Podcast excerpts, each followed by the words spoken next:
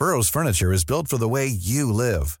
From ensuring easy assembly and disassembly to honoring highly requested new colors for their award-winning seating, they always have their customers in mind. Their modular seating is made out of durable materials to last and grow with you. And with Burrow, you always get fast, free shipping. Get up to 60% off during Burrow's Memorial Day sale at burrow.com slash ACAST. That's burrow.com slash ACAST. burrow.com slash ACAST. Heraldo Podcast, un lugar para tus oídos. La ayuda no para. AMLO implementará un puente aéreo con Europa para garantizar el regreso de los mexicanos a salvo. Esto es Primera Plana de El Heraldo de México.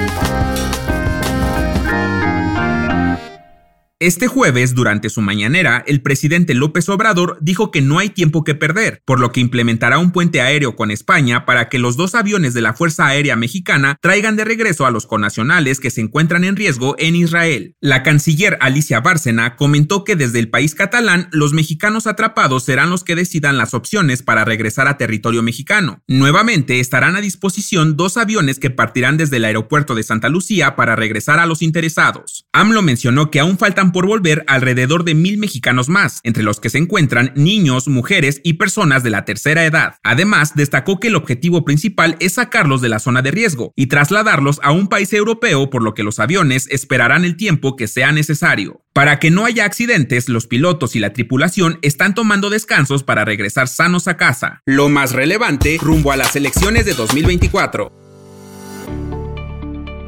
El Consejo General del Instituto Nacional Electoral, por unanimidad, aprobó la nueva fecha de inicio de las precampañas federales para el próximo 20 de noviembre, concluyendo el 18 de enero de 2024. Con seis votos a favor y uno en contra, fue aprobada la modificación al periodo de tiempo que tendrán los aspirantes para realizar sus precampañas con un máximo de 60 días. La Unidad Técnica de Fiscalización del INE será quien reciba los informes, revise y presente los documentos finales en menos tiempo de lo que se tenía planeado anteriormente, dejándolo al límite del inicio de las campañas que iniciarán el primero de marzo. El consejero Jorge Montaño señaló que los plazos aprobados son viables y no hay condiciones que pongan en riesgo el resultado de la unidad técnica de fiscalización. Si quieres estar bien informado sobre las elecciones del próximo año, no te pierdas la cobertura Ruta 2024 a través de todas las plataformas de El Heraldo de México. Escríbenos en los comentarios qué te parece este episodio.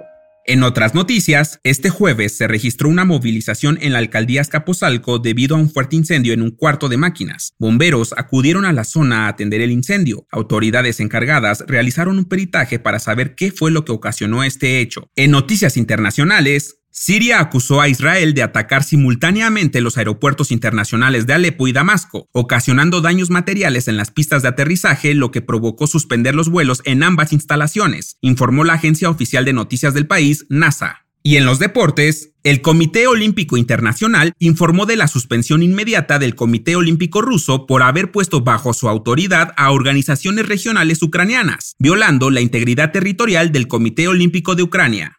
El dato que cambiará tu día. El síndrome de Prejoli o delirio de falsa identificación es un trastorno constante por creer que una o varias personas conocidas están siendo suplantadas por alguien que utiliza un disfraz o cambia de apariencia para dañarlos. Este tipo de delirios resulta llamativo porque implica el reconocimiento erróneo de otras personas, inclusive de uno mismo, y puede estar relacionado a una lesión cerebral. Por lo general suelen experimentar episodios paranoicos. Yo soy Arturo Alarcón y nos escuchamos en la próxima. Esto fue Primera Plana, un podcast del Heraldo de México. Encuentra nuestra primera plana en el periódico impreso, página web y ahora en podcast. Síguenos en Instagram y TikTok como El Heraldo Podcast y en Facebook, Twitter y YouTube como El Heraldo de México. Hasta mañana.